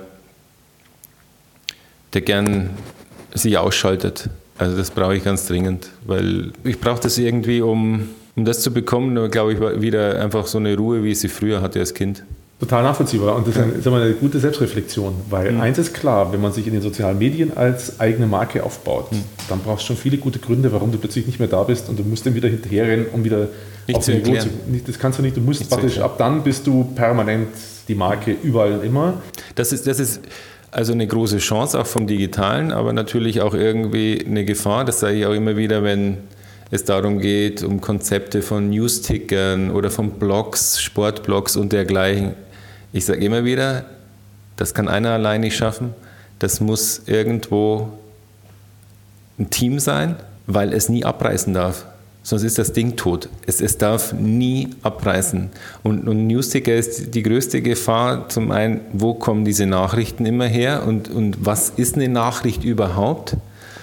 Und wie gesagt, du, lässt, du, du verpflichtest dich, dass das Ding nie abreißt. Und das ist eine extrem große Herausforderung.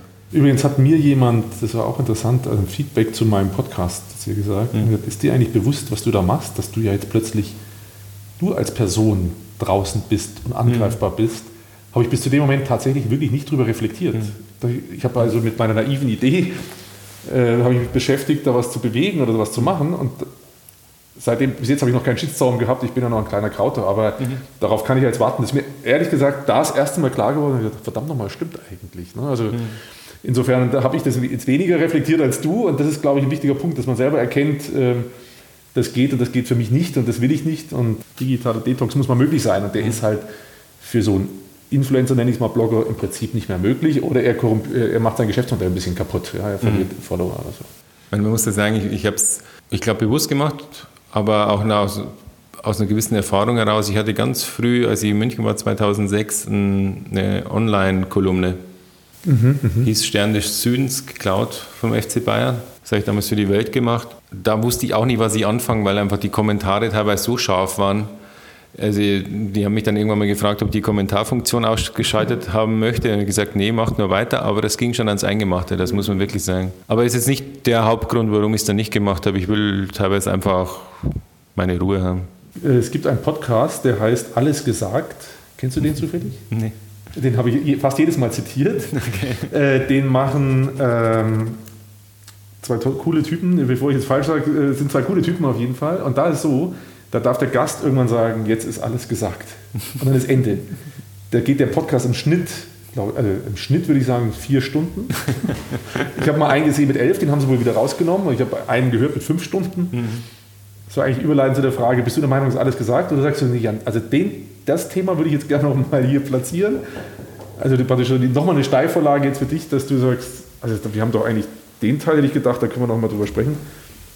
Also spontan fällt mir nichts ein. Meine, bei dem Thema, da ist mich ja wirklich irgendwie mit dieser Digitalisierung oder mit, dieser, mit diesem, dieser Anstrengung der Transformation, dass man sich selbst irgendwo da irgendwie anders denkt, in, in eine neue Welt hinein, das, da kann man natürlich stundenlang darüber reden, weil es ja, ähm, auch wenn man, wenn ich sage, gerade eben gesagt ich will meine Ruhe haben, es lässt einen natürlich nicht in Ruhe, weil es tagtäglich einfach in meiner Berufswelt die tagtägliche Herausforderung ist und ich merke selbst, wie schwer es ist, das irgendwie anzunehmen. Insofern gibt es noch tausend Fragen zu dem Thema, aber nicht die, die ich sage mal, nicht den Moment, wo ich sage, ich habe es ich habe mich darauf eingestellt oder ich habe es begriffen, wie ich mich dazu verhalten muss und wie ich das im besten Fall annehme. Also das ist auf jeden Fall spannend. Vielleicht machen wir das noch mal im zweiten Teil. Jetzt haben wir ja, naja, einfach jetzt, äh, ja, also wir können auch jetzt noch drüber reden, aber es ist äh, insofern spannend.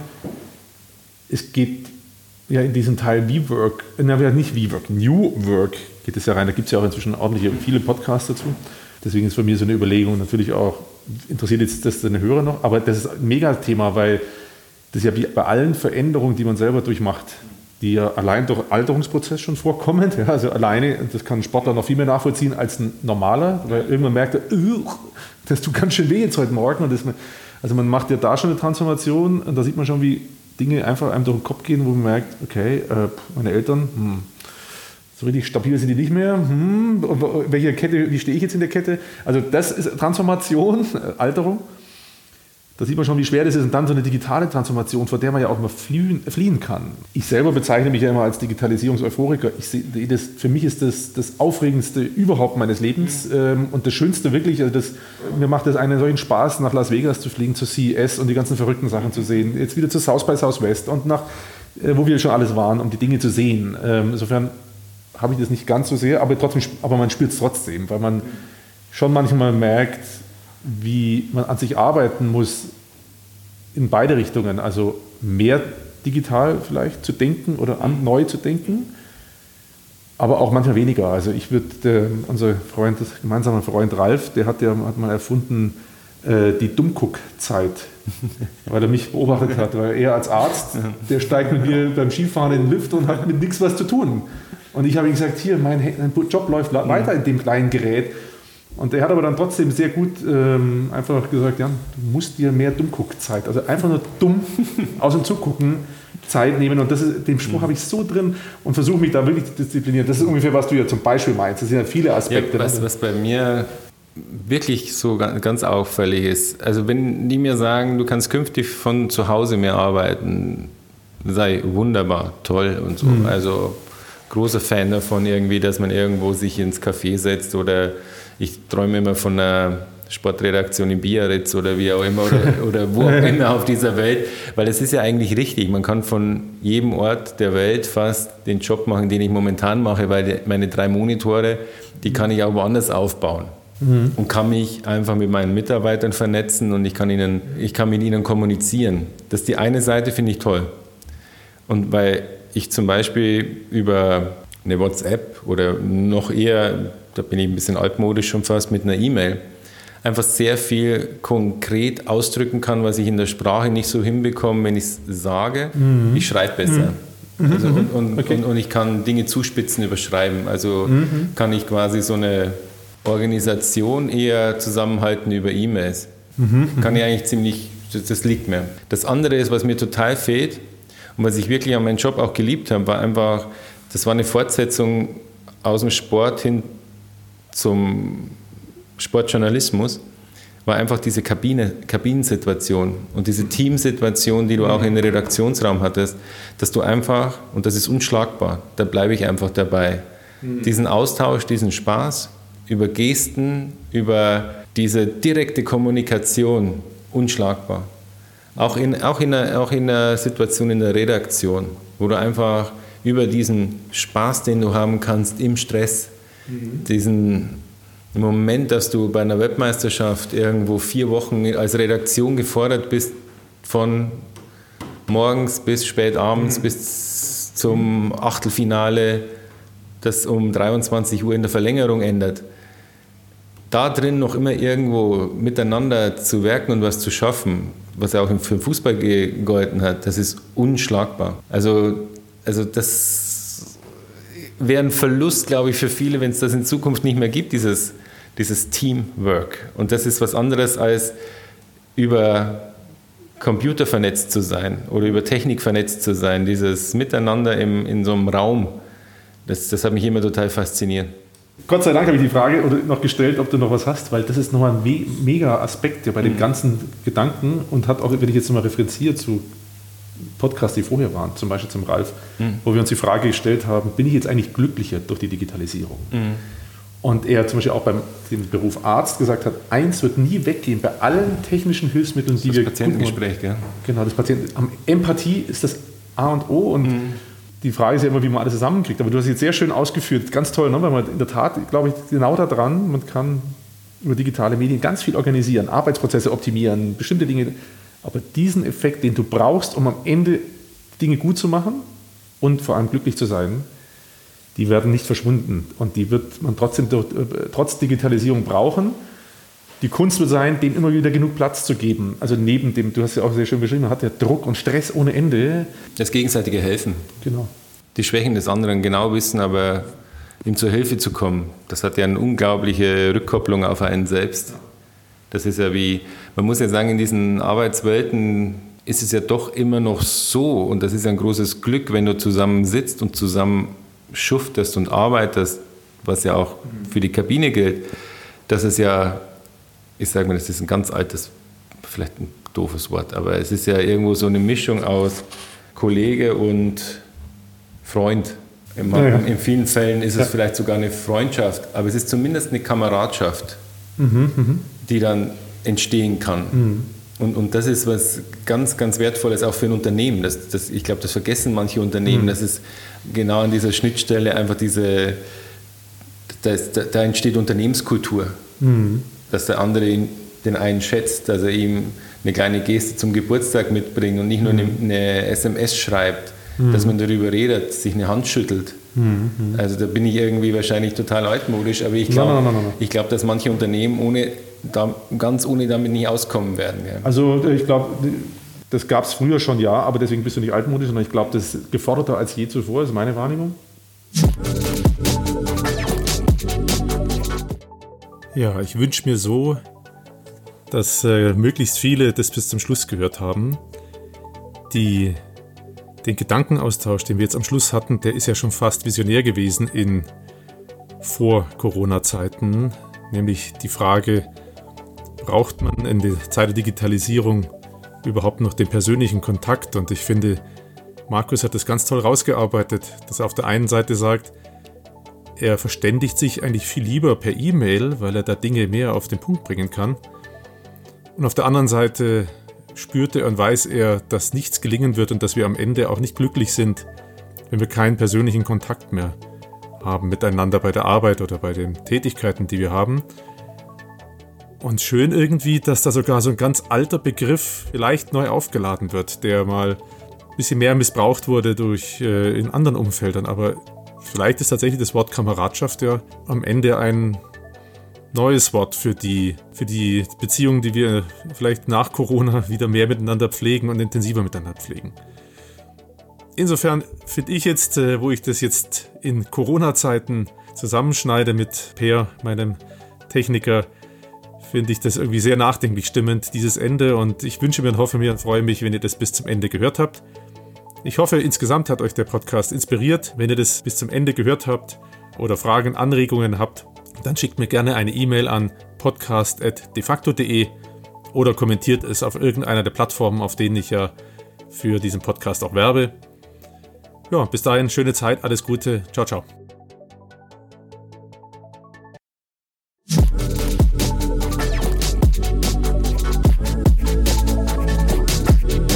Digital Life Talk mit Jan Möllendorf.